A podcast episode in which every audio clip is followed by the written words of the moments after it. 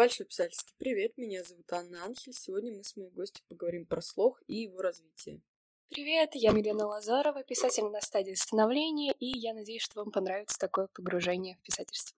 Кроме того, мы с Миленой к этому выпуску еще придумали такое свое мини-исследование, посмотреть опрос среди писательниц. Вы сможете у нее на канале, все ссылки я оставлю. И не забывайте следить за новостями подкаста в телеграм-канале Анхель Расскажи. Я думаю, мы можем приступать к нашему разговору.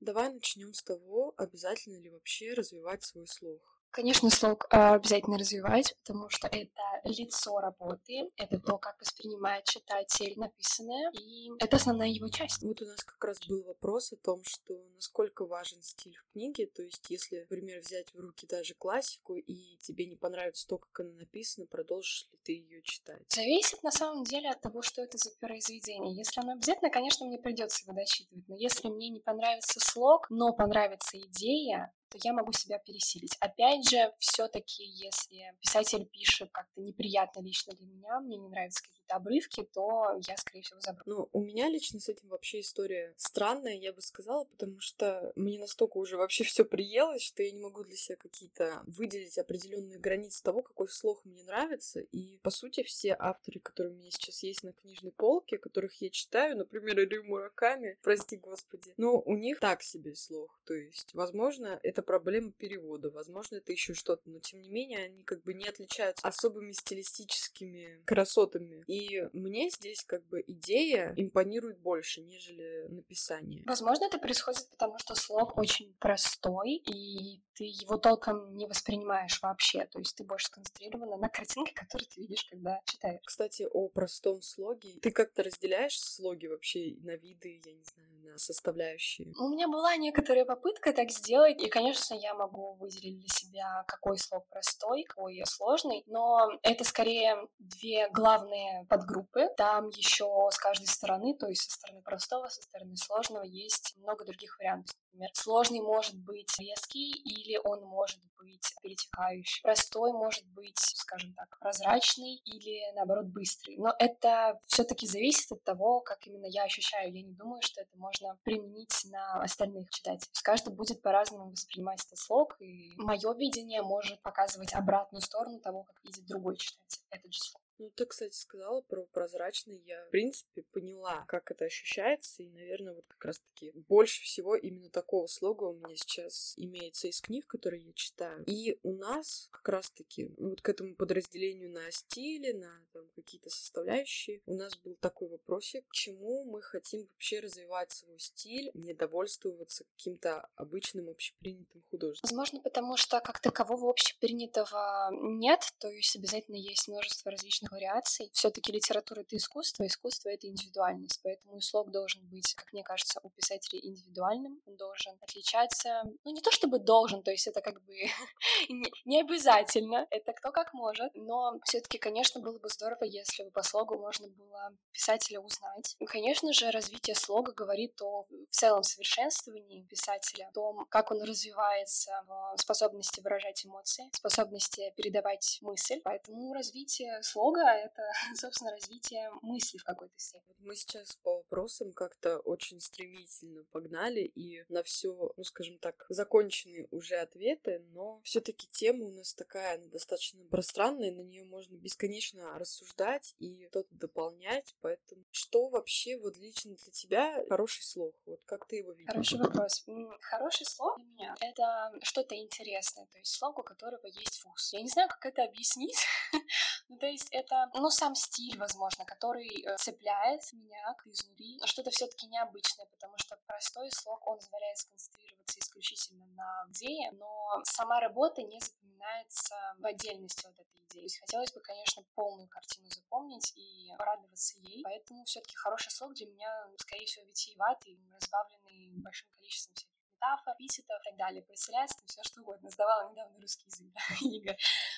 Понимаю. Вообще, я, в принципе, согласна, но, опять же, у меня очень сильно стерлись рамки того, что можно назвать хорошим слогом, а что можно назвать плохим. Я не знаю, с чем это связано, но мне вообще как-то в целом приелись методы написания. И когда я открываю книгу, то, наверное, через слог я смотрю на какие-то отдельные слова в стиле автора, то есть какие-то такие вот интересные мелочи, детали, за которые ты можешь зацепиться. Ну, то есть, не, я не знаю сейчас, какой пример привести, но не в каждой книге ты вот ее откроешь и увидишь там. Нет, это плохой пример, если что, но и он всем запомнился. Там у Стейс Крамер был блондинистый голос, ну, то есть вот что-то такое, но в хорошем исполнении. Хотя кому-то Стейс Крамер нравится, я ничего против не имею. И вообще, на самом деле, я ее сама не читала, поэтому как бы я не могу утверждать, плохо это или хорошо. Но я думаю, пример, аналогия понятный. То есть, мне кажется, вот когда ты сам достигнешь определенной ветви развития, когда ты уже настолько преисполнишься, что тебе этот мир станет уже абсолютно понятен, ты вот как бы перестанешь особо различать, а это вот такой вот слог, а это такой слог. То есть, если мне там скидывают рукопись, говорят, блин, можешь почитать, там сказать, что думаешь, что я в слоге как раз-таки выцепляю вот такие идейные выражения, и по ним уже работа полнена каким-то смыслом, каким-то витком идей или нет. Просто если она просто написана красиво, с теми же метафорами, там, эпитетами, то, ну, это не всегда будет хороший все таки слог. Ну, это в моем понимании. Ну, да, я с тобой согласна. В целом, определенный опыт на определенной стадии, он все-таки усложняет немножко выбор литературы. Возможно, замыливается глаз. Возможно, это действительно из-за того, что уже очень много всего прочитано, очень много всего написано, и сложно что-то для себя выделять. Еще мне кажется, что может человеку нравиться тот слог, которым он пишет сам. Такое тоже может быть, возможно, возможно, нет. Но еще хотела добавить то, что как такового плохого слога не бывает, мне кажется. Есть слог неразвитый, слог человека, который просто еще мало практиковался, и слог, который, собственно, уже перенес на себе большое количество изменений. Я поняла. Вот, мне кажется, все вопросы, которые мы выше там поднимали, то есть стоит ли развивать свое слово, какие вообще отличия между там стилями, видами бывают, это все можно вот как раз-таки привязать к тому, что слог и стиль, в принципе, это можно в одно понятие объединить, они очень сильно повязаны на опыте, то есть как читательском, так и писательском. Ну, с писательским-то все понятно, но вот а с читательским, не знаю, то ты сказал, например, то, что человек может нравиться тот стиль, в котором он пишет сам, но в моем случае это вообще абсолютно не так, потому что у меня из книг, которые конкретно у меня сейчас за спиной стоят, там нет ни одной, которая была бы написана таким достаточно пространным, очень метафоричным, я бы так сказала, идейным каким-то слогом. То есть такого ничего нет, они все написаны. Он пошел и умер. Ну вот что-то, ничего лишнего, только так, я серьезно. И как бы мне вполне такое заходит, даже больше, чем какие-то вот тиеватые там слоги авторства, потому что, ну здесь опять же, слог это вот как раз таки лицо, но это лицо, оно будет красивым только если за ним есть какая-то душа, опять же. Ну просто если работа написана красиво, но абсолютно бездумно, ты даже не заметишь, что она написана красиво, потому что ты откроешь, прочитаешь такой, типа, и что, и, и про что это все было. А если она написана там очень просто, но при этом в ней какие-нибудь там огромные просто кирпичи из монологов, каких-нибудь лирических отступлений, как у Джулиана Барнса, например, это вообще, это просто взрыв мозга, и ты такой, какой слог?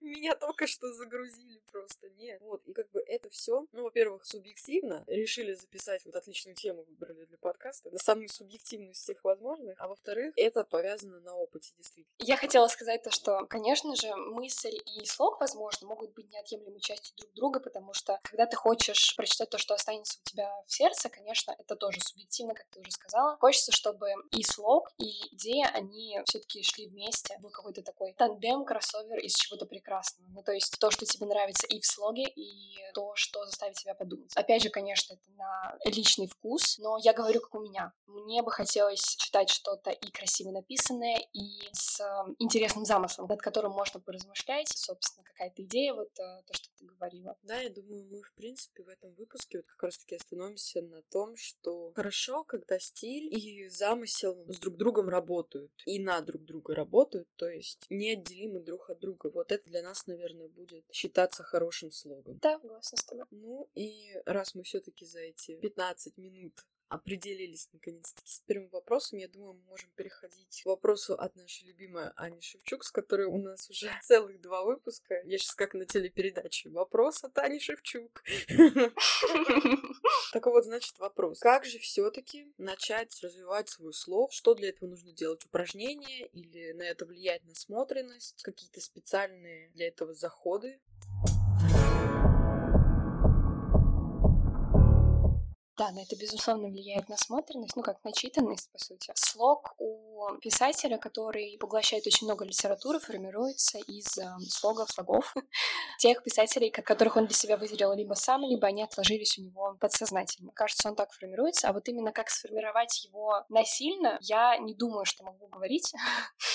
потому что у меня, например, лично это происходило натурально. То есть слог мой, он формировался и, кстати, продолжает формироваться исключительно за счет того, что я продолжаю писать. То есть если бы я этого не делала, у меня слог бы остался на месте. Поэтому, возможно, для того, чтобы была какая-то эволюция, эволюция требует действий. Поэтому конкретных упражнений, опять же, я не знаю. То есть главное писать, и это основное. Ну да, в принципе, вот слог, стиль, мы так и не определились, как мы будем это все называть. Ну ладно, хорошо, допустим, слог. Это как вырисовать рисовании, то есть наружная какая-то часть самого процесса, и именно она вот внешне имеет большее развитие. Ну, то есть ты можешь писать много лет, и люди, в принципе, могут отследить это именно по твоему слогу. Какие-то идейные твои деформации, там, модификации, они не могут увидеть своими глазами, потому что это все происходит в твоей голове и выражается, ну, в целом в идее работы. То есть для того, чтобы это как-то понять, нужно прочитать целый роман. А вот слог, если поставить взять два кусочка из, там, не знаю, 2015 года нынешнего, то, ну, разница будет на лицо, скорее всего. Вот. И у меня развитие слога, ну, мне кажется, оно остановилось потому что вроде бы, вроде бы я уже, ну так, достаточно развилась до какой-то такой конечной, предконечной стадии, не знаю. И изначально у меня слог вообще был очень сухой, то есть я помню, что я выложила свою первую работу, и мне написали, что она написана так, как будто это сценарий, то есть в ней вообще ничего не было. Ни какое солнышко красивое, ни какие у него глазки прелестные были, вообще ничего, то есть она пошла, села, ну и, и умерла. Я остаюсь верной себе. Вот, и я подумала, блин, ну так не пойдет, так не годится, я хочу что-то красивое. Вот мне кажется, кстати, если отталкиваться от того, что ну я хочу красиво, из этого ничего хорошего не выйдет, потому что я все время всем повторяю, что нужно задаваться вопросом почему. И вот как раз таки, если приходит мысль хочу красиво, то нужно спросить себя почему, потом уже красиво это вообще как. Но это ладно. И, собственно, я, я не знаю, насколько это вредное упражнение или нет, но, в общем, я просто в каждую из глав добавляла по максимуму воды. Ну, объективно это была вода, то есть эти описания не несли никакого значения, я просто набивала руку и описывала вообще все в подряд. То есть, если есть какой-то стол, то я обязательно опишу то, что он был из красного дерева, с гладкой поверхностью, с какими-нибудь там выемками от времени, то, что кто-то там, я не знаю, карандашом, блин, протер эту дыру в бедном столе. Или если это были там какие-то, я не знаю, волосы, то все они блестели на солнце, завивались на кончиках, там, я не знаю, секлись, блин, все такое. И со временем мне это начало надоедать, потому что на самом деле на такие подробные описания нужно достаточно много сил и ну, фантазии. Я начала это все сокращать. И, собственно, примерно так как-то я вывела для себя свой идеальный баланс. Возможно, попозже я найду и зачитаю какой-нибудь старый кусочек и сравню его с новым, потому что мне опять же Аня Шевчук говорила, что это будет ну реально прикольно. Вот, но пока у меня под рукой этого нету, поэтому я передаю слово Милене. Мне кажется, что все-таки нет предела эволюции в плане слога. Если человек хочет, он, наверное, сможет добавить что-то новое, сможет что-то изменить, что-то выкинуть, как ты, например, делала с этими описаниями. Возможно, может наступить какой-то ступор развития. Но и само развитие, оно тоже не однозначно. То есть оно не может исключительно положительным, оно может негативно повлиять на пишущуюся работу. Если это момент, когда внезапно слог начинает меняться, то это может быть существенной проблемой при написании, потому что в одном куске работы будет один слог, в начале этой же работы другой слог. И приходится переписывать, поэтому в такие моменты нужно, наверное, останавливаться и писать что-то отдельное от основной работы, от основной книги. И просто этот момент переждать до полного формирования на определенный период. Но это тоже, опять же, субъективно. Мое мнение, мое наблюдение. Ну, писать что-то отдельное, это, наверное, уже ближе как-то к упражнениям, потому что о них тоже спрашивали, но я, честно говоря, скептически отношусь вообще к любым каким-то писательским тренировкам. Мне кажется, это, ну, не знаю, малоэффективно. Просто обычно их делают без какого-то понимания, как это вообще работает и что именно дает это упражнение, что оно вообще вызывает. И просто, ну, дали задание, я сделал. То есть какого-то особого развития от такого упражнения его не будет. Ну, по крайней мере, сразу. То есть нужно будет этих упражнений переделать, не знаю, кучу-кучу-кучу, чтобы от них был какой-то эффект. Я садилась писать описание, вот эти вот добавлять по максимуму воды, именно с пониманием того, что я хочу развить у себя описание. И когда я добавляла как раз-таки эту воду, я понимала, как она работает и что она, в принципе, мне дает. Поэтому у меня слог прокачался очень быстро. Ну, то есть, я не знаю, в 2018 году это было кошмарно, но потом в 2019 я села, и, в принципе, получилась весьма сносная работа. Я не знаю, как это, вот как это работает, я не знаю. Но если садиться к любому упражнению, даже к какому-то выдуманному вами, именно с пониманием того, как оно работает, что оно дает и за счет чего, собственно, будет происходить развитие, тогда это самое развитие, оно будет идти. Но если говорить как-то обобщенно насчет упражнений, то я у себя в канале писала о том, что если есть какие-то темы, которые вызывают трудности, ну, то есть я не знаю, какой пример можно привести, но, в общем, если есть какая-то затруднительная сцена, то нужно ее писать по максимуму. То есть либо вне работы, либо в самой работе. Ну, то есть у меня, например, не получалось и до сих пор не очень хорошо получается прописывать какие-то тонкости мира. Но это уже какая-то техническая часть, это не к слогу, но мне кажется, на слоге это примерно так же работает. И я в новой работе, как бы, ну, ведущий сейчас, сделала практически новый мир, как бы альтернативная история в следующей работе это будет вообще новый мир. То есть я хочу это довести до, ну, приемлемого уровня, чтобы меня это устраивало, и как бы добиваюсь я этого с помощью того, что я это просто пихаю везде. Но это чревато выгоранием, потому что если опыта мало и все время ставить себе какие-то трудности, то, ну, писать перехочется, логично. А конкретно на слог каких-то упражнений я не могу сейчас назвать. Мне ничего в голову не приходит. Ну и не нужно, потому что я правда тоже согласна с тем, что упражнения не, не лучший вариант. Они могут даже повредить, поэтому лучше. Лучше делать все интуитивно и смотреть уже по ситуации. Кстати говоря, о стиле и слоге, о том, что мы не определились с понятиями, мне кажется, надо было сделать еще, начале. Но разница, она есть небольшая. То есть, например, слог — это основная часть работы, а стиль — это что-то более всеобъемлющее. То есть стиль — это сочетание слога и самой смысловой части работы, я думаю, что да. Согласна ли ты со мной? Да, стиль — это вот как раз-таки про сочетание, а слог — одна из составляющих этого сочетания. Но мы, наверное, все-таки до этого и дальше говорим как-то про все вместе. У нас свое понятие неназванное, которое подходит и туда, и сюда, как бы все подходит. И, кстати, насчет старых кусочков я все-таки нашла, но я думаю, я это зачитаю в конце, потому что у меня нет примера, с которым это можно сравнить. И вот опять же, это к тому, что даже если вот слог это как бы внешняя сторона развития, внешняя сторона работы, то ее прогресс тоже не так просто увидеть и рассмотреть, потому что у нас одни буквы, я об этом не знаю, какой раз уже говорю, у нас одни буквы, одни слова, и как бы у нас нету каких-то, как у художников, настроек кистей, там, вот этого всего. То есть, в принципе, у нас поле для работы, оно ничем не отличается. Это все одни элементы, буковки, слова, предложения. Как бы логично, что они будут повторяться. Ну, то есть нельзя писать все время разными словами, так или иначе будут проскальзывать. Он сказал, она там сделала, вот это то было, пятое, десятое. Как бы вот это вот смешение, оно немного мешает рассмотреть развитие слога. Я просто, я надеюсь, я понятно сейчас выразилась, потому что в моей голове это максимально логично. Я согласна с тем, что у нас нет особой возможности выделиться в плане слога при наличии общих материалов, скажем так, у нас, конечно, слова все одни, но если мы этот слог развиваем, то в какой-то момент может прийти момент, когда слог будет отображать частично автора, и в этом будет просматриваться индивидуальность этого слога как раз-таки. Оно может быть не сильно заметно, но все таки оно есть. Как раз-таки мы здесь переходим, наверное, к вопросу, который должен был звучать в самом начале, а слог вообще его что формирует? А вот, наверное, обобщающий вопрос всему тому, что мы сказали ранее.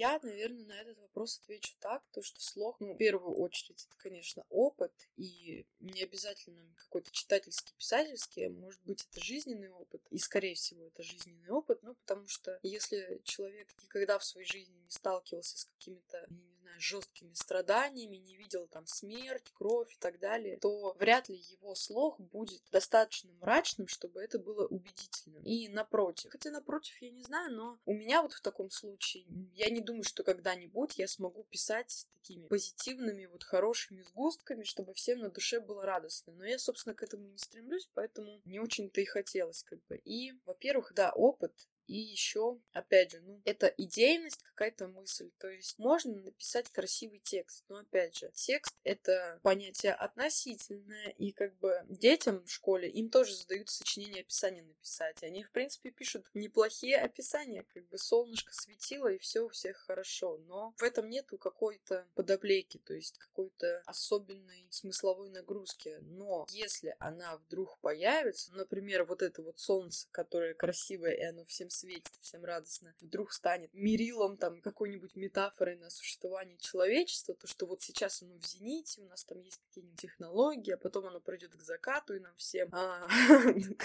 какое слово подобрать-то?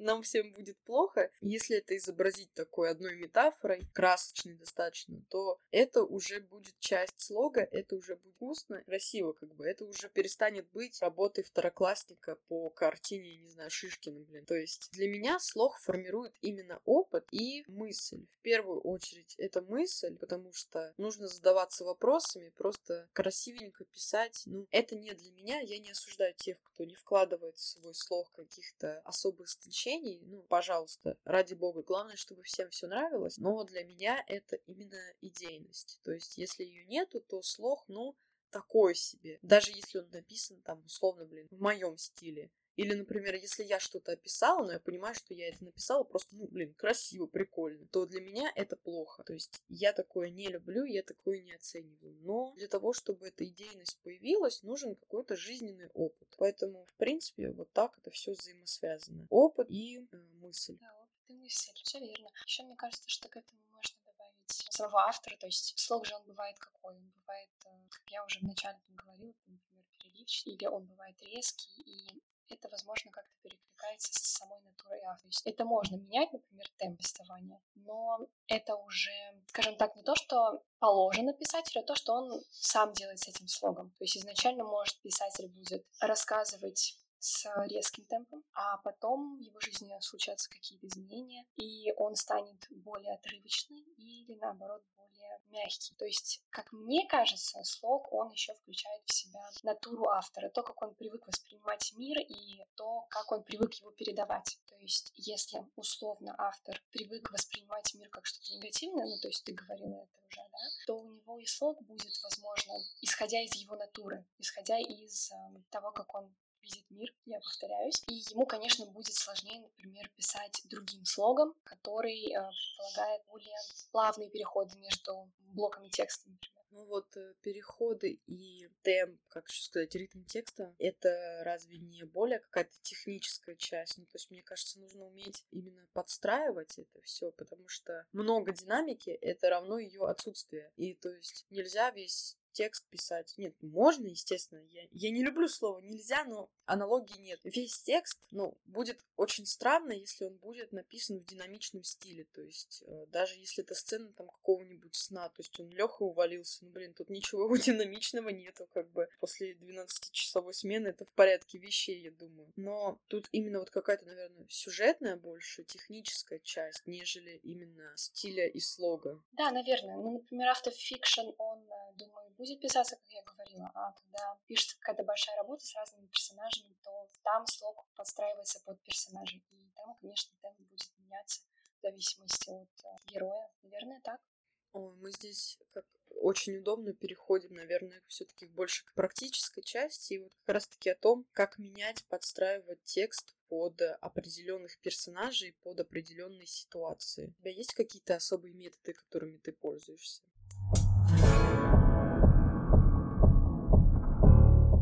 Я думаю, что самое важное для того, чтобы подстраивать стиль текста под персонажа, это все-таки знать своих персонажей. То есть, исходя из э, того, какими ты их сделал, ты будешь писать куски с ним. То есть мы можем, конечно, сделать что-то экзотическое и в сцене с э, жестким персонажем описать, скажем так, немного нежном формате. Но это будет выглядеть абсурдно, возможно. А, но не обязательно. Это, конечно же, тоже уже вопрос мастерства. Я не думаю, что меня есть какие-то определенные а, способы подстраивания. Это вот основное как раз-таки знать э, персонажей и, исходя из персонажей, уже подстраивать под них стиль написания. Ну, насчет того, что жесткого персонажа каким-то нежным наполнением сделать, если можно так выразиться, мне кажется, это не всегда будет абсурдно, если это имеет какую-то цель. Вот опять же, я уже всех, наверное, задолбала, но нужен смысл, нужна идея и нужен вопрос почему. То есть, если есть какая-то задача у этого, то что вот, например, он такой жесткий, но мир вокруг него и, или его фокал там описывается такими как раз-таки нежными описаниями, метафорами и так далее. Если в этом есть какая-то затея, то это будет очень даже органично, не абсурдно. Но если это просто так, потому что автор сам по себе нежная булочка, как бы и он жесткого человека себе плохо представляет, вот его какое-то мировоззрение, то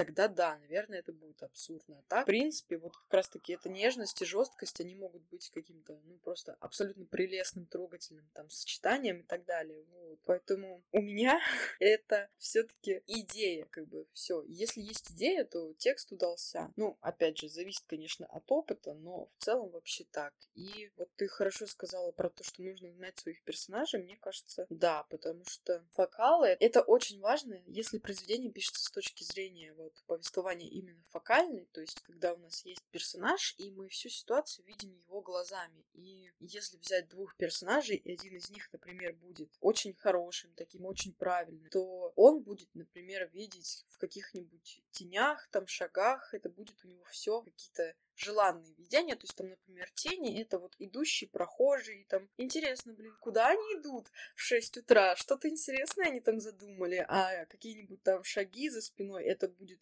о, наверное, это мой старый друг. Ну, то есть вот с каким-то таким наивным отблеском это может описываться. И тогда мы как бы сразу понимаем характерность персонажа, то, что да, он вот такой вот хороший, жаль, конечно, этого добряка и все такое. А если наоборот персонаж будет очень жестким, жестоким человеком, то эти тени, естественно, для него это его враги, это его страхи какие-то, которые его преследуют, это его скелеты из прошлого, там, а шаги за спиной это как бы какое-то видение, которое уже тебе там подставляет нож к горлу, условно. И по сути, как бы вот образы, они остались одинаковым, но их видение от персонажей, оно абсолютно разное, и как бы здесь стиль, слог, все вместе, оно работает как раз-таки на персонажей, на их понимание для читателя, и наоборот, персонаж влияет на слог и на его восприятие читателя. Красиво получилось этими шагами за спиной, но это уже больше такое углубление именно в само написание мне, кстати, нравится, как ты дополняешь то, что я говорю, потому что, ну, не дополняешь, а раскрываешь именно. То есть ты углубляешься в эту тему, и ты прям ведешь дальше и в какие-то более правильные направления, что ли. Ну, сразу понятно, что ты практиковалась в этих углубленных описаниях. А то мне иногда, например, не хватает э, вот этой способности именно распространить свою идею э, словами через рот. Я не то, что практиковалась в этом отдаленном углублении идей, просто мне нравится как-то развивать любую мелочь, как бы из мухи слона делать, ну, даже если это в каком-то хорошем смысле, поэтому я как-то любую идею ее стараюсь просто до зенита, скажем так, довести, поэтому мне интересно вот обсуждать какие-то такие мелкие детали в этом. Ну, как раз-таки за счет этого интереса и, возможно, проще углубляться в рассмотрение составления стиля. Составление стиля, ну, это как посмотреть. Ну, то есть, мне кажется, нельзя намеренно себе создать стиль. Ну, нет, конечно, можно поставить какие-то определенные рамки. Ну, то есть, например, я вот в каждой главе буду писать как-то вот так, вот так, вот так, и чтобы в конце у меня была, не знаю, кульминация из вот этого, вот этого. В принципе, на стиль это потянет. И книга действительно будет написана в каком-то единстве, но вот именно провести потом это как-то через свой опыт, через другие работы. Вот эти рамки, мне кажется, это очень сложно, и стиль, он все-таки формируется, опять же, из жизненного опыта и идеи. Все. идея, во главе всего идея. И я думаю, что отсюда мы можем не столько вернуться, сколько коснуться вопроса того, как поймать себя в стиле, то, что мы уже обсуждали до этого, именно формирование стиля, и вот как именно понять, что это стиль, это твой.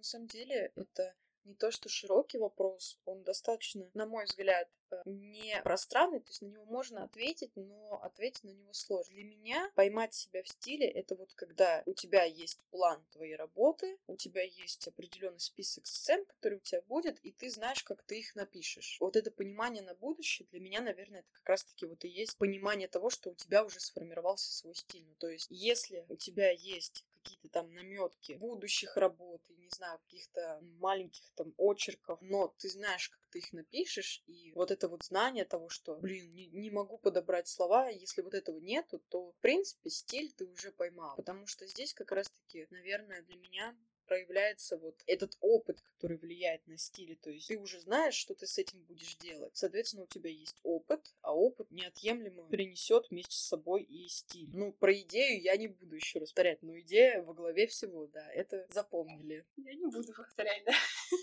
Я повторю. Кстати, еще такая интересная вот у меня возникла фигня для обсуждения. Можно ли как-то издалека, скажем так, посмотреть на свою работу и подумать, что сформировать какую-то общую конечную картину того, как ты бы хотел, чтобы твой стиль выглядел. То есть именно как-то, я там не знаю, прокричать туда вдаль, вот ты моя сволочь, иди ко мне. И как-то вот к этому идти так, чтобы совпало именно с итоговой картиной, которую ты не видишь. Опять же, мне кажется, вот это вот стиль, то, что у меня он уже есть, он как-то этот вопрос, он смотрит именно в будущее. То есть здесь и сейчас, но я не думаю, что как-то целесообразно ломать себе голову, а есть ли у меня стиль или нет. Но вот на какие-то вопросы будущего это очень хорошо. Это помогает именно в том плане, что если у тебя есть стиль, есть свой метод какой-то работы, подход к работе, то ты уже знаешь, как ты будешь действовать, и ты ну, меньше подвержен вот этому риску там выгореть, потому что какая-то сцена сложная, я не знаю, как это все писать. Нет, у тебя уже есть, в принципе, понимание, что с этим делать, как с этим работать. И стиль, как бы, именно с какой-то технической точки зрения. Это вот как раз-таки про это. А потом уже, мне кажется, про какие-то там красивые метафоры, описания и все прочее. То есть, наверное, стиль это больше, знаешь, такая практическая вещь, нежели, ну, просто стилистическая. То, что вот красивенько написал, какой я молодец. Вот это как раз-таки что-то больше полезное для меня, нежели красивое. Да,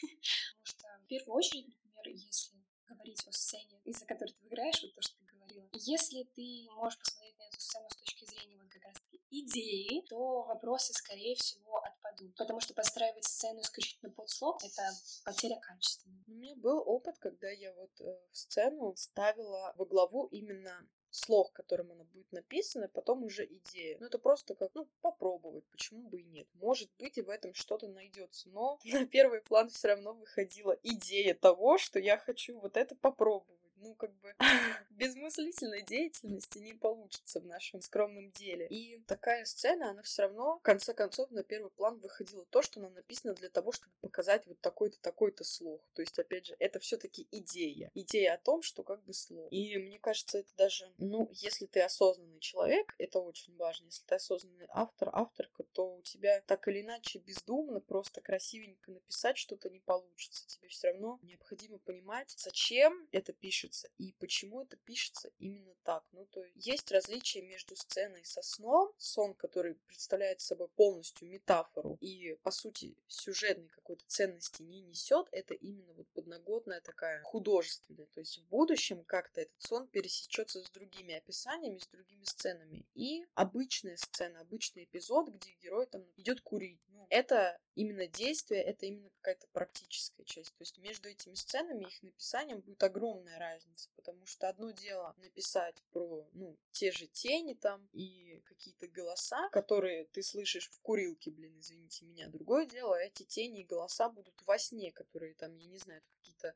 отголоски там из прошлого, какие-то люди, которых ты не можешь забыть. Ну, то есть значение у элементов, которые ты описываешь, которые, в принципе, являются частью твоего слога, то есть ты про них пишешь, соответственно, твой слог на это выпадает. Они все равно меняются. И, соответственно, мне кажется, нельзя как-то установить единый вот стиль, потому что все равно работа требует того, чтобы он так или иначе менялся и подстраивался под определенные обстоятельства. У нас весь подкаст будет с лозунгом «Во славу идеи». Сначала идея, потом уже слог. Мне кажется, исходя из того, что ты сказала, все равно при переходе, например, от одной работы к другой, когда меняется мироустройство, когда меняются персонажи, слог, он тоже меняется, и, по сути, он обязан подстраиваться под что-то новое.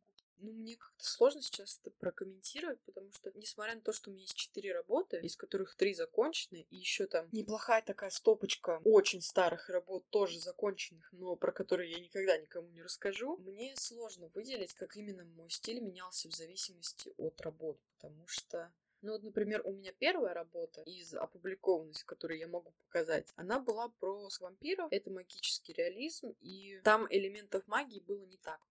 Это, в принципе, все, что ее характеризует. Потом я перешла на работу, которая тоже была в магическом реализме, и, возможно, поэтому мне сложно как-то отследить, как подстроился стиль под определенные обстоятельства в новой работе, да, потому что они, в принципе, друг от друга не, не сильно отличаются по вот именно технической части. И я как бы не пишу, знаешь, там сначала средневековье, а потом резко в киберпанк. То есть мне вот сложно это отследить. Возможно, ты меня в этом просветишь немного, как именно это происходит. mm, не то чтобы прям сильно просвещу, потому что у меня это тоже все на стадии развития, только у меня особо нет законченных работ. Просто я люблю переключаться. Если у меня есть а, работа в одном времени, я хочу, допустим, начать писать в другом. Уже после того, как у меня, например, наступил write-block или после того, как я ее закончила. Во-первых, для того, чтобы был какой-то контраст, и мне больше хотелось бы продолжать эту работу, потому что все время находиться в одном и том же лично для меня проблематично и тяжело психологически. Вот. И, конечно же, когда ты меняешь таким образом, по сути, все, что тебя окружает, то меняется и стиль. Это скажем так, что-то вынужденное, да, не то, что, не то, что приходится делать насильственно. Но опять же, если ты пишешь сначала работу в XIX веке, потом резко переходишь на будущее, и у тебя это натурально не происходит, изменение стиля, я имею в виду, то нужно над этим все таки работать. Я не знаю даже, как особенно это как-то прокомментировать, потому что ну, в будущее я уходить не планирую, хотя у меня нынешняя работа это тоже в каком-то смысле будущее, но ладно, опустим. В принципе, стиль менять под э, мироустройство — это сложная тема. Я вот сейчас думаю, как бы я при переходе на другую работу, какой-то, которая кардинально отличается, могла бы поменять какие-то свои художественные там тонкости и Вообще мне даже представлять не надо, потому что у меня следующая работа это будет буквально вообще абсолютно противоположное тому, что я пишу сейчас. И в принципе, ну да, то есть какие-то детали из одного мира устройства, они в другое не переходят. Ну то есть, условно говоря, то, что там было в средневековье, каким-то особенным элементом, я не знаю, там это брусчатка, там кареты, то это все и какой-то вайб, скажем так, атмосфера вот этих вот именно деталей, она в новую работу не переходит, и, соответственно, стиль, он меняется, переключается на какие-то другие детали. Плюс в процессе ты обучаешься, ищешь новую информацию по тому мироустройству, которое у тебя есть, обучаешься каким-то другим тонкостям, и стиль видоизменяется. В принципе, да. Вот сейчас я разобралась, и мне кажется, что действительно он как бы меняется при переходе одной работы на другую. Ну, я думаю, ты это прям прочувствуешь уже совсем скоро, или когда ты там собираешься начинать? Ну, явно не скоро. А, ну ладно. Ну, относительно.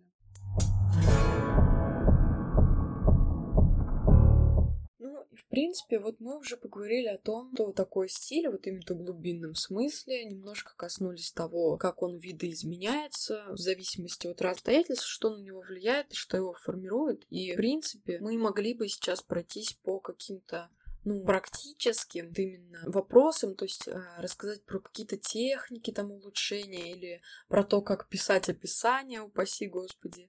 Но мы уже как-то вначале выделили то, что мы относимся к этому скептически, к упражнениям, там, курсам, каким-то советам на этот счет. Поэтому я, я просто не думаю, что именно в подкасте про слово будет целесообразно как-то через призму своего опыта давать советы, какие-то там напутствия, мол, ну вот пишите и уделяйте время вот этому. Нет, просто опять же, слог — это про опыт, собственный и про мировоззрение свое. Ну, и опять же, про идею. Я это в заголовок выведу. Поэтому мы можем остановиться на том, что, в принципе, у кого-то забрать слог или перенять какой-то слог, то есть украсть, грубо говоря, его нельзя. Если это делать намеренно, это будет выглядеть э, кривовато и не очень презентабельно. То есть, когда писатель пытается подстроиться под что-то уже существующее, и в том числе и слог, который он по сути, спер где-то в соседнем магазине. Вот эти усилия, которые он для этого прилагает, они все-таки заметны, и это портит, мне кажется, внешний вид. Но главное, чтобы не портило идею.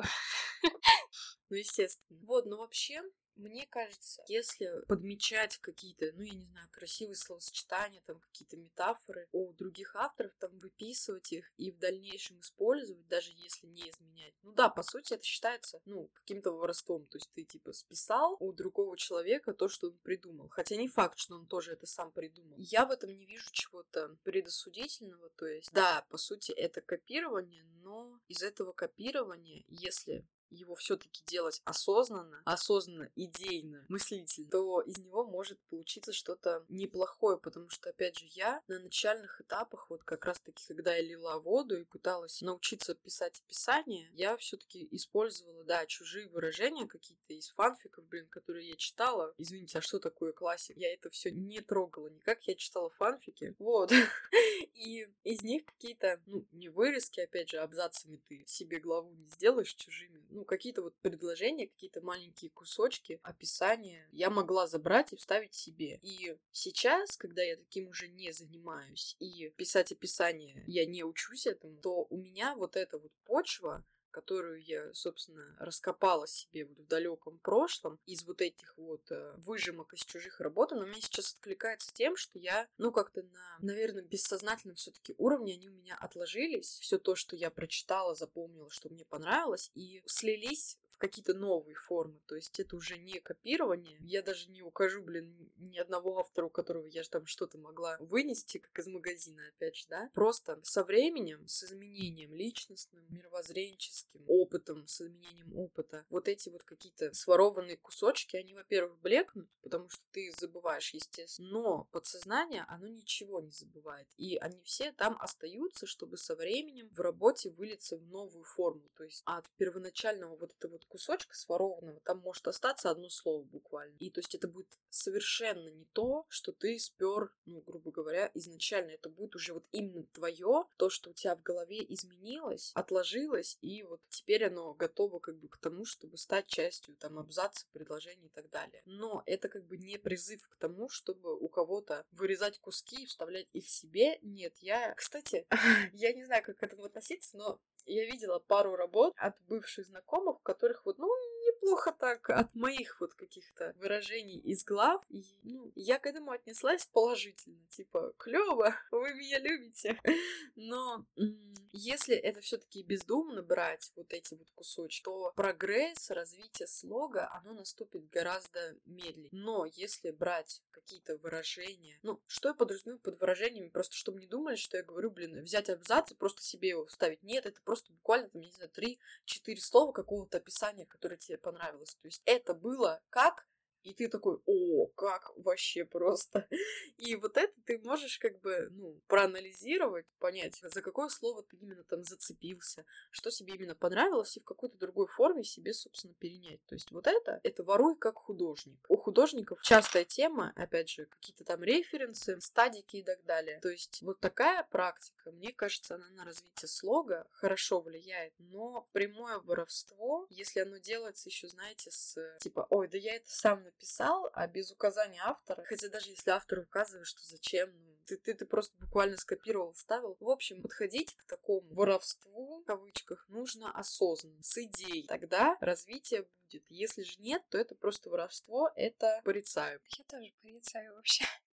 Я на самом деле думаю, что тебе надо собой гордиться, потому что крадут обычно индивидуальность. Поэтому это, по крайней мере, определенный знак того, что у тебя есть что красть, и это хорошо. Потому что когда нет, ну это немножко возможно, может говорить о посредственности. Но ну, опять же, я говорю в общем. И в целом о том, чтобы красть у других писателей что-либо, даже если осознанно, ну, я отношусь тоже к этому скептически, потому что это все таки не твоя мысль, может быть, может стоять за этими словами, которые ты украл. А если их, конечно, как-то адаптировать, то это другое дело. Но если ты будешь постоянно брать у каких-то других писателей, авторов и авторов, то потом может наступить такой момент, когда уже не пишется. Так как пишется иначе, то есть слова, которые ты использовал до этого, и тебе казалось, вот какой у меня крутой слог, я могу им писать, потом наступает такой момент, когда ты уже перестаешь красть и замечаешь, что, ой, а у меня тут оказывается сухонько получается. И последующие работы тоже, возможно, будут такими. То есть портится сам слог, возможно, и способность писать самостоятельно. Ну это да, но вообще, на самом деле, я очень редко как-то глубоко говорю о каких-то последствиях последствиях. То есть, ну вот если ты будешь красть, то у тебя потом будет проблемы с самоидентичностью. Ну, просто, я не знаю, мне кажется, не все понимают, что писательство — это штука не для слабонервных и не для слабеньких. То есть, опять же, у любого какого-то неосознанного поступка, у воровства, блин, даже в рисовании или там, я не знаю, в музыке, в, в чем угодно абсолютно, оно приведет к пагубным последствиям, естественно. Но я говорю по своему опыту, и все-таки, если ты наполняешь то выражение, которое ты у кого-то спер, но опять же спер в какой форме видоизмененной, а это нормально, собственно, из этого состоит любой текст. Если ты его наполнил именно своим смыслом, то с этим, ну, с этим все хорошо, как бы красавчик, молодец, иди пиши дальше. А если, ну, ты просто в чистом виде взял, скопировал там, я не знаю, предложение, то есть, условно говоря, я могу открыть у себя первую главу, и у меня там будет предложение от мысли пахнет гнилью. Ну, если ты себе это спер, что ты под этим подразумеваешь? Типа, у меня к этому есть контекст. Герой представляет себе там поле из мертвецов, да, то есть он видит будущее, в котором все, кто его окружают, они погибнут, причем достаточно страшно, и тогда логично, что у него пованивает в голове немножко гнилью. А если у человека это просто вот предложение вставит к себе в сцену, где, ну, герой просто расстроился, не знаю, посмотрел на лужу какую-нибудь, и он такой, блин, от мысли пахнет гнилью. Ну, это будет комично, действительно. То есть, опять же, нужно контекст учитывать. Но чаще всего вот именно какими-то такими выражениями из магазина соседнего берутся описания, которые можно видоизменить, ну, под любой смысл, под любое наполнение. То есть это не какие-то, скажем, контекстные, локальные предложения. И опять же, я говорю именно по своему опыту, как у меня было. То есть, но я просто вообще максимально не умела писать описание и лить какую-то воду. Забавно, учитывая, что вот если слушают те, кто меня читает, как бы они знают, какой у меня стиль. Куда тебе занесло, Аня? Но поэтому для меня, в принципе, любое выражение какое-то более-менее живописное, то есть буквально любое сравнение, я не знаю, там, метафора какая-то, типа, опять же, у меня просто вот под рукой первая глава, моя же, я тут пишу, острые башни пронзают небо, ну, тут нет ничего такого абсолютно, но вот лет шесть назад для меня это было просто вау, пронзают небо охренеть. Ну, то есть, и я могла себе вот что-то такое забрать. Поэтому я здесь имею в виду какие-то вот максимально простейшие сравнения, которые кем-то написаны вкусно, и ты такой, блин, да, реально пронзили небо, реально от мыслей пованивает. Ну, это вообще... И ты решил себе это вот как-то видоизменить, это с восклицательным знаком, видоизменить три восклицательных знака, вот, и перенять, скажем так, вот это вот послевкусие, которое у тебя от этого сравнения, там, метафоры, любого художественного средства осталось. Вот, наверное, что я подразумеваю под хорошим воровством. А, ну да, я поняла тебя. В целом, да, это имеет место быть, существовать. Э, даже, наверное, нельзя как-то это отринуть. Ну и опять же, если говорить о предложениях, то разные люди могут воспринимать те же пронзающие башни по-разному. Кто-то скажет, что это уже что-то заезженное, что-то, что уже надавило на нервы 10 раз, а кто-то, как ты 6 лет назад, просто возьмет и себе тоже добавит, потому что для него это будет будет какой-то апгрейд. Хочется поэтому плавно как-то перейти к теме того, что не стоит слушать чужого негативного мнения в отношении своего слога, но вернее принимать это за абсолютно чистую монету, потому что другой человек воспринимает совсем иначе. Ну и в целом в отношении работы в общей картине. Потому что человек также может э, просто не вчитаться и не понять, почему здесь пишется именно таким способом, таким стилем. Возможно, он не проникся персонажем, и он не понимает, э, для какой цели автор применяет именно такие предложения, которые применяет. Например, вот у меня был персонаж, персонажка, если можно так сказать, с психическими отклонениями, и конкретно у нее я старалась подстраивать э,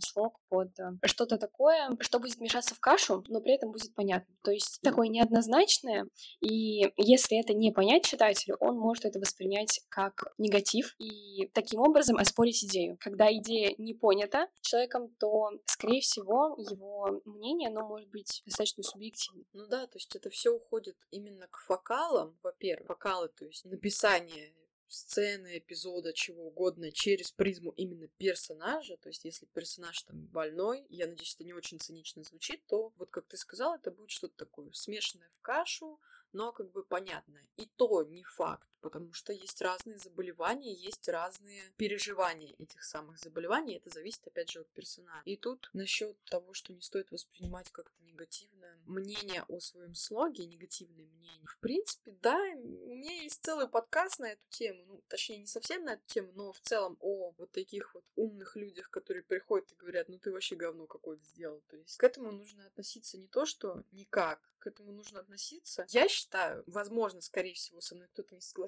но я к этому отношусь с одобрением и с весельем. Меня очень радует, если мне кто-то говорит плохие вещи про мою книгу. Я не знаю, может быть, это мой какой-то мазохизм или что-то такое, но я вообще какого-то укора вот этого вот, блин, у меня что-то как-то по эго садануло, или, блин, что-то самооценка упала. Нет, у меня такого нету. Я такая, блин, ура, наконец-то меня кто-то так добротно обосрал. То есть я этому реально радуюсь, потому что я за 6 лет получила, ну, не знаю, негативных отзывов, может быть, два-три, вот так вот. И то один эта критика была хорошая, к которой я прислушалась, а другие два — это просто вот именно поливание грязью, потому что я человеку не нравлюсь. И это реально не оправдание, это просто по факту я с ними поругалась, и они мне оставили отзывы. Ну, то есть, возможно, как бы я не тот человек, который должен говорить о том, как нужно воспринимать чужое мнение, если я получаю, в принципе, только какие-то положительные отзывы. Но просто мне кажется, в оценке слога именно нету каких-то вот четких установленных критериев, которые могли бы, ну, хотя бы там на какую-то часть быть объективными. То есть сложно оценить чужой слог не предвзято и не через свое какое-то восприятие. Поэтому какой-то особенной правды, ну, в этом комментарии, ее не будет. Да, если перестараться себя порадовать, не стесняться. А что, а, э, а что Не, ну если захотеть, можно покопаться и потыкать, и извратить, и как бы... Я сейчас не поняла. Ну-ка поподробнее. Нет, это чисто мое предположение. Я еще нет, я не собираюсь. То есть я ее здесь на подкасты зову, да? Она мне тут собирается порадовать. Не, ну я говорю о такой чистой критике, которая не затуманенным мозгом была рождена, да?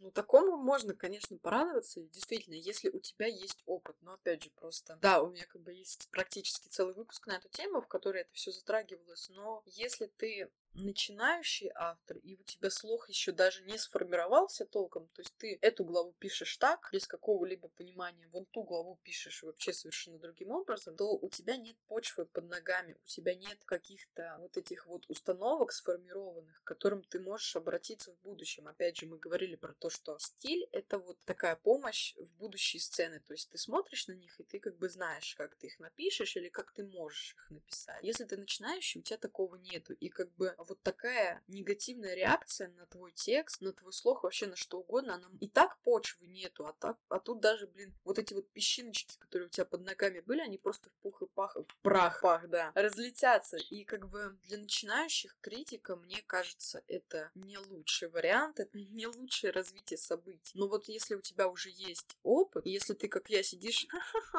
ну давайте, давайте, обосрите, тогда критика это действительно будет хорошо и достаточно полезно, потому что ты, в принципе, уже такой черствый автор сидишь, у тебя нету каких-то уже предрассудков насчет себя, и как бы полезно будет просто прислушаться к каким-то действительно объективным замечаниям. Ну да, у меня как раз тоже сейчас есть такое желание прислушаться к объективным замечаниям. А их очень может не хватать на определенной стадии развития, скажем так. Как ты думаешь, мы охватили все темы, которые хотели охватить? Я думаю, да. Просто на каких-то мы остановились подробнее, а на каких-то, ну так, пробежались. Вот в начале, как мы по вопросам стартанули очень стремительно и вообще пришли в какие-то совершенно другие русла. Все остальные вопросы, которые могли бы нам поступить по этой теме, они вот как раз-таки больше практические. То есть как вот сделать вот так вот или вот так вот. Но, я не знаю, это как-то эгоистично, наверное, говорить про выпуск, в котором два человека участвуют, но ты вроде разделяешь мою точку зрения, мы здесь как-то больше уделяем времени не тому как, а тому, ну вообще почему, откуда, каким образом и так далее. То есть это именно углубление в теоретически теоретические, скажем так, вопросы, какие-то размышления и рассуждения, из которых каждый может сделать вывод, и этот вывод уже направить ну, в практическую часть, а именно какие-то советы, какие-то правления, то есть, ну, уделяйте внимание вот этому. Мне кажется, нет смысла проговаривать в этом выпуске, потому что они будут через наш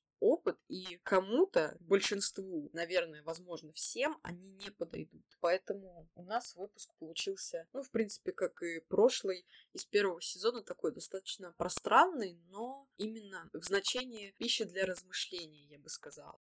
Да, мы больше музыки вдохновители, чем ну а чему учить? Просто, не знаю, мне иногда кажется, что у каких-то вот таких вот наставников, у них нет понимания того, что люди, которые их слушают, они вообще-то не тупые. Они могут догадаться до каких-то вообще совершенно элементарных вещей. Ну, то есть мы, в принципе, могли там и не объяснять, что такое фокалы. Мне кажется, люди, в принципе, хотя бы на интуитивном уровне знают, что это такое. Возможно, это все-таки моя проблема, то, что я переоцениваю как-то людей. Но на моем, опять же, опыте, вот все, кто на меня там подписан, кто мне оставляет какие-то комментарии, это очень умные люди. Даже если они там, ну, не такие опытные, и поэтому у них возникают какие-то такие вопросы, тем не менее, они не тупые, и они могут догадаться до вот таких вот практических вещей, просто послушав вот такую вот вдохновительную речь. То есть это вот так работает. Здесь не просто какое-то сухое учение, типа «пиши круто». Тут именно вот развитие какого-то вопроса, который человек послушает, такой да, в принципе, я могу сделать потом вот так-то, так-то. То есть, а вот на что, наверное, наш выпуск направлен.